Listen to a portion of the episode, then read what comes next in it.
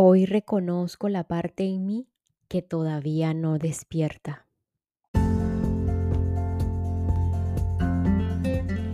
Es esencial para el despertar reconocer con mayúsculas esa parte en nosotros que aún no despierta. Y ustedes se preguntarán, ¿cuál es esa parte? ¿Qué es eso que aún no despierta? Simplemente el ego, con su forma de pensar, hablar y actuar, y además todos los procesos mentales colectivos condicionados que eh, prolongan ese estado de adormecimiento en la que nos encontramos aún. Y esto claramente implica tomar conciencia conciencia de esto, del ego, tomar conciencia del ego, de todas esas áreas de nuestras vidas que aún no experimentan plenitud, crecimiento, comprensión, transformación. Una vez más, es un acto de autoconciencia. Reconocer las limitaciones, incluso las emociones no resueltas o no expresadas, Detrás de cada una de las emociones hay todo un proceso que sanar. No nos imaginamos lo útil que pueden ser las emociones para llegar a la raíz de esos patrones de pensamientos limitantes y totalmente egoicos. Asimismo, reconocer esa parte en nosotros que todavía no despierta significa estar dispuestos a encarar. ¿A encarar qué? Al ego. No negarlo. No podemos negar el ego. Y trabajar en esto, por supuesto, cuando reconocemos estas partes dormidas o no despertadas, en nosotros podemos iniciar el proceso del despertar. Y en lo humano, podemos iniciar un desarrollo personal que nos permite además de ayudarnos a la experiencia de forma más, eh, de vivirla de forma más placentera, de experimentar una vida más placentera, automáticamente vamos adquiriendo cada vez más un mayor nivel de autoconocimiento, autenticidad y sin duda la plenitud que todos estamos buscando en esta vida.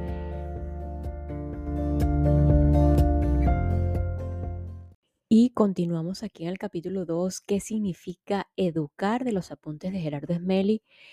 Específicamente aprender a educar en la felicidad. Hoy la adolescencia armónica. Puesto que la verdad no puede enseñarse directamente, necesita ser deducida del conocimiento y experimentarse en la vida. Esta es precisamente una de las funciones de la personalidad. La adolescencia es una etapa maravillosa en la vida de todo ser humano, ya que es la época en la que entra en funcionamiento la sexualidad y también se despierta la personalidad que tratará de verificar el sistema de creencias adquirido hasta ese momento. Hasta los 12 años, el niño es como una esponja que absorbe información, pero en ese momento cambia de tecla, pasa de record a play y empieza a escuchar la grabación. Es entonces cuando comienza su confusión, porque resulta que todas las grabaciones de su mente no concuerdan con la realidad de la vida. La información que le dimos no le sirve para adaptarse ese estado de confusión es el origen de todos los conflictos y solo se puede evitar mediante una excelente educación. El adolescente siente la necesidad de experimentar la vida para poder conocerse a sí mismo, es decir, descubrir qué tipo de información tiene codificada en su personalidad. Y esto solo es posible saberlo experimentando la vida por uno mismo. En la pubertad, despierta la personalidad y la persona comienza a experimentar, pues antes aún se está construyendo con la información que recibe. Es una etapa de confusión debido en parte a la revolución hormonal fisiológica que se produce en la pubertad, porque a menudo todo lo que se aprendió no encaja en la vida, por otro lado. Por eso decimos que el adolescente está en la etapa de conocerse a sí mismo, a sí misma. En realidad tampoco los adultos terminan nunca de conocerse, pero en la adultez ya hay una mayor adaptación al mundo, mientras que en el adolescente no solo no se conoce, sino que además no se ha adaptado a su realidad y no sabe autosostenerse, depende aún de sus padres. Ok, debido a esto el adolescente necesita, en primer lugar, conocerse a sí mismo. Es decir, conocer lo que hay en su personalidad, en su sistema de creencias. Los resultados que obtenga le mostrarán la verdad o falsedad de las creencias que maneja. Aunque nosotros como adultos no hayamos logrado trascender todas nuestras limitaciones, podemos explicarle al adolescente el origen de sus conflictos y ayudarle a analizar sus resultados externos en cuatro ámbitos, relaciones, salud, abundancia y adaptación al medio. Pero sobre todo, podemos orientarle para que verifique en esos ámbitos qué resultados internos está obteniendo. Si son de felicidad, si no sufre, de paz, si no reacciona o no se altera, y de amor si está dispuesto a servir y dar lo mejor de sí mismo. Estos resultados le mostrarán si se está relacionando con los demás a través de verdades, de verdades o no. En segundo lugar, descubrir la verdad.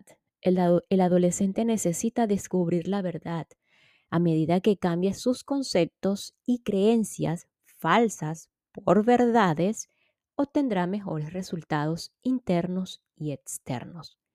Al descubrir la verdad, aumentará su comprensión y disminuirán su ignorancia y sus conflictos. En esto consiste el trabajo de desarrollo de la conciencia.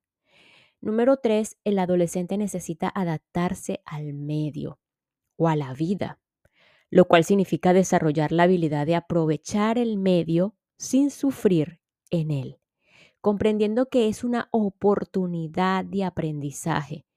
Cualquiera que sea el medio en el que nos corresponda vivir, a partir de la adolescencia todos tenemos la oportunidad de aprender a ser felices por nosotros mismos, sin que nada altere nuestra paz interior y también de aprender a amar al prójimo como a nosotros mismos, es decir, respetar a los demás.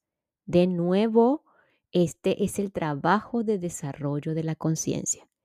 Y número cuatro, el adolescente necesita asumir la vida. Esto es el resultado de sus decisiones, sin culpar a nadie. En el proceso de maduración mental todos necesitamos asumir nuestros pensamientos, sentimientos y emociones, reconociendo que los demás no son responsables de ellos, sino solo nosotros mismos. Asumir la propia vida implica además empezar a hacer más, a servir mejor y a exigir menos. En ocasiones el adolescente puede estar acostumbrado por una educación mal orientada en su infancia a pedir mucho y hacer poco, por lo que hay que enseñarle a valorar lo que tiene.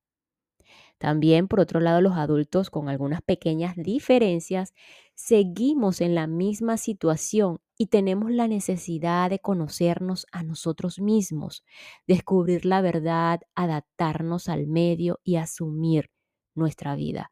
Sin embargo, ya hemos aprendido a auto, autosostenernos y eh, atesoramos más experiencias, por lo que quizás hemos desarrollado algo más nuestra comprensión. Cuando los padres, utilizando adecuadamente las herramientas del amor, permiten a los jóvenes experimentar la vida en todos sus aspectos, entonces la adolescencia, en lugar de ser una época difícil y traumática, se convierte en una maravillosa oportunidad para afianzar las relaciones entre padres e hijos. Durante esta época es muy importante que los padres se ganen la confianza de sus hijos para asegurarse de poder darles una adecuada orientación sin que tengan la necesidad de experimentar la vida a escondidas.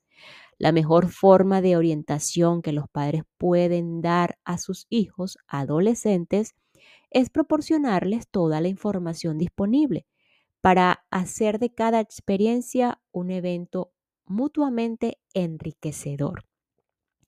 Cuando los jóvenes cuentan con la confianza de sus padres, la información adecuada y la libertad para experimentar la vida, no tienen la necesidad de ocultarse ni de investigar, entre comillas, al lado de personas desconocidas o en lugares inapropiados para encontrar la información que requieren, ni mucho menos de buscar ser aceptados en grupos de jóvenes desorientados y rebeldes. Otra importante herramienta que los padres pueden utilizar para la educación de sus hijos es permitirles asumir totalmente el resultado de sus decisiones y de su libertad. De esa forma el adolescente no tendrá a quien culpar ni contra quién rebelarse y así podrá encontrarse a sí mismo y gozar de una adolescencia totalmente armónica, manteniendo excelentes relaciones con sus padres. Una vez que los hijos alcanzan los 18 años, es muy importante para estabilizar de manera armoniosa las relaciones familiares, que los padres asuman las relaciones con sus hijos desde una actitud de amistad y hermandad, renunciando totalmente a la autoridad y permitiendo de esta manera que los jóvenes maduren emocional y sentimentalmente y puedan asumir su vida por sí mismos sin ningún tipo de dependencia. Capítulo 3. Educar jugando. En primer lugar tenemos las fantasías y juegos. El juego es la mejor manera de hacer pedagogía, pero en muchos casos no hemos aprendido a aprovecharla. La idea es que el juego sea didáctico y para ello tendrá que ser recreativo y reflexivo. Para educar al niño disponemos de varios tipos de juego. En primer lugar tenemos los juegos de fantasía para niños de 0 a 4 años, luego los, juegos de verificación para niños entre 4 o 5 y hasta los 7 años, que consisten en la fórmula de ya no me lo creo, comienzo a verificarlo. Son la forma de aprender la verdad de la vida y la sabiduría. Los juegos de descubrimiento que comienzan aproximadamente a los 7 años, los juegos de opciones para despertar la creatividad tanto en el niño como en el adulto y los juegos de la vida para niños cercanos a los 12 años. En los juegos de fantasía, los niños ven cosas que nosotros no vemos, porque ellos aún no tienen desarrollada su personalidad ni su sistema de creencias. En realidad no son fantasías, sino es el llamado mundo invisible, aunque solo lo es para los ojos adultos, no para los más pequeños. Los adultos percibimos solamente las tres dimensiones físicas. En cambio, otros animales, como por ejemplo los gatos, los perros o los caballos, perciben más dimensiones que el ser humano. Los niños también, porque no tienen formada todavía una creencia acerca, del mundo. También lo podemos llamar el mundo que olvidamos, porque casi nadie recuerda su experiencia de vida antes de los cinco años. Por lo tanto, cuando un niño nos cuente experiencias fantásticas, debemos creerle, pues no suelen mentir y nos estará hablando de experiencias válidas y reales para él. El niño tiene a su alrededor una serie de amigos invisibles para nosotros con los que juega y está continuamente aprovechando y disfrutando de las fuentes de información del universo. Los adultos necesitamos asociar lo que vivimos a nuestras experiencias anteriores y si, por ejemplo, grabamos varios sonidos y luego hacemos que un adulto los, escuche, puede que algunos los identifique si conoce de qué se trata. o puede que no sepa que está escuchando y crea que es otra cosa.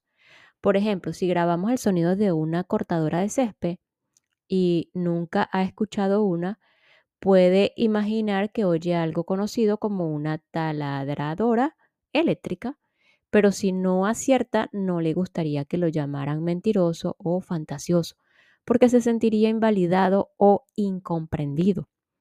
Al niño le ocurre lo mismo. Si invalidamos a alguien durante su infancia, cuando sea adulto tendrá baja autoestima, timidez, miedo a exponer lo que ve y dificultades para expresarse. Descubrir la vida con los niños y niñas. ¿Qué es más importante que el niño o niña comprenda a los padres y a los profesores o que estos les comprendan a ellos? Es más importante que los educadores comprendan a sus educandos.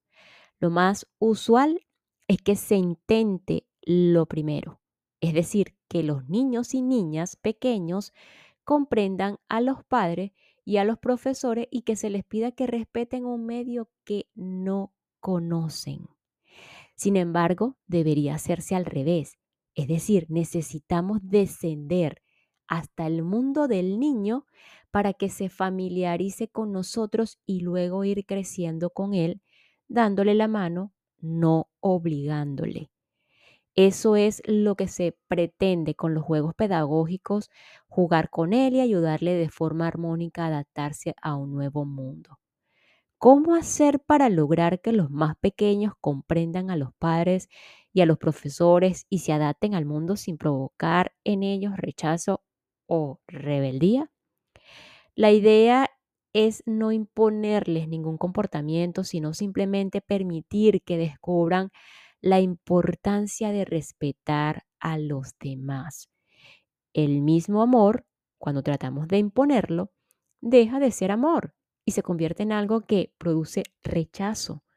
Mediante la educación armónica no impondremos nada, sino que trataremos de facilitar la comprensión. Se trata de aprender con nuestros hijos e hijas o con el alumnado a descubrir la importancia de respetar y de elegir hacer una cosa u otra sin decir tienes que o te toca hacer esto. Si nos sentimos obligados a hacer algo, no nos comprometemos con ello. Esa es una de las causas del fracaso en muchos adultos, por lo que no debemos transmitir a los niños esa sensación de obligación. En lugar de normas, agresiones o castigos que no son eficaces, utilizaremos juegos y otras herramientas para obtener mejores resultados y no causar traumas a los niños. La verdad no puede enseñarse. Lo que se enseña no es la verdad, sino conceptos y creencias.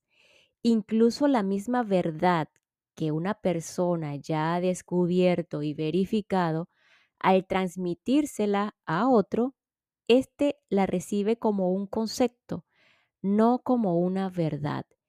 Y es que mientras no verifiquemos la información que llega a nuestra mente, no puede considerarse una verdad, sino simplemente una creencia.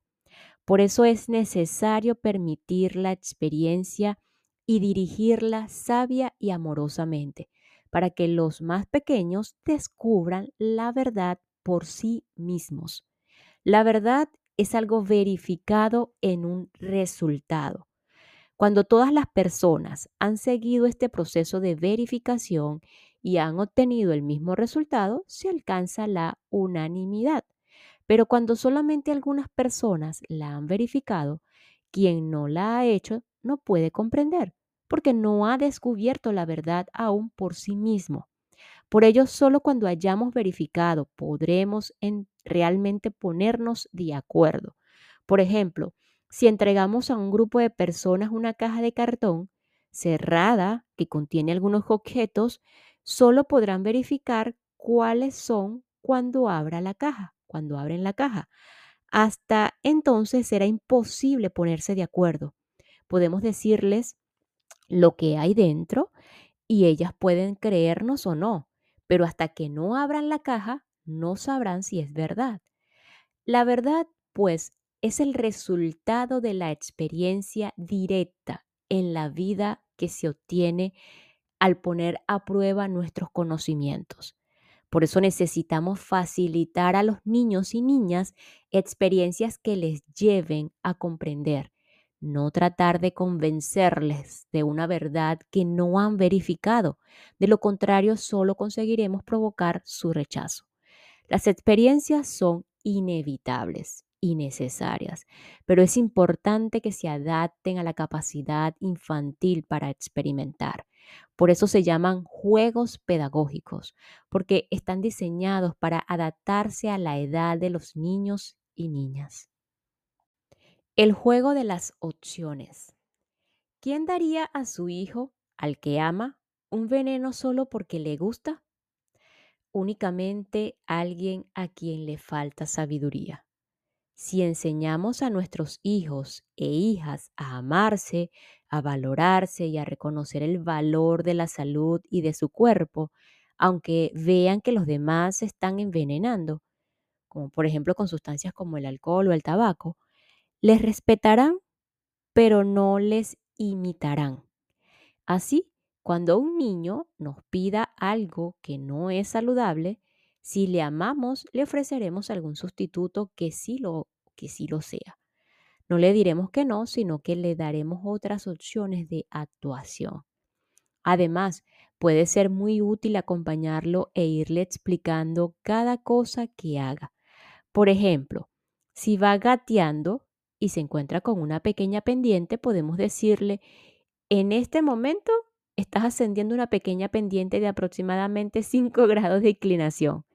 No importa que el lenguaje sea muy técnico, si se cae, descubrirá la ley de la gravedad y entre tanto le explicaremos en nuestro lenguaje lo que está descubriendo físicamente.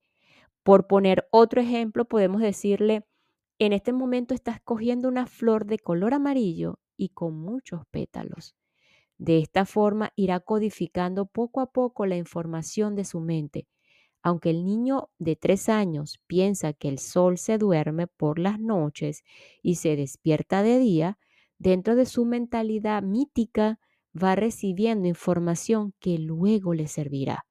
Cuando se abstraiga, es mejor no interrumpirle y tratar de no decirle no, sino ofrecerle otras opciones.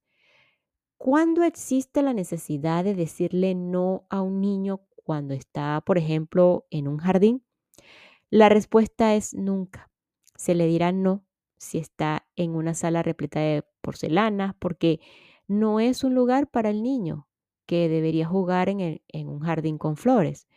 Lo único que hay que observar es que no se acerque a situaciones que excedan su capacidad de manejo. Por ejemplo, si se está acercando a una laguna que tiene 5 metros de profundidad, simplemente lo alzaremos y lo pondremos en otro lugar, sin decirle nada y sin hablarle del peligro, para no condicionarle. Le ofreceremos otra opción. Hay que tener en cuenta que si a causa de un método de orientación no adecuado, el niño se revela y rechaza el medio en el que vive. Perderá la oportunidad, la oportunidad de encontrar su misión en la vida y entonces vivirá únicamente su destino, pero sin la suficiente fuerza para afrontarlo y sacar al máximo provecho de él. Por ello su vida se llenará de miedos, apegos, limitaciones y frustraciones que determinarán un bajo nivel de energía y muy pocas posibilidades de superar la ignorancia y trascender el sufrimiento.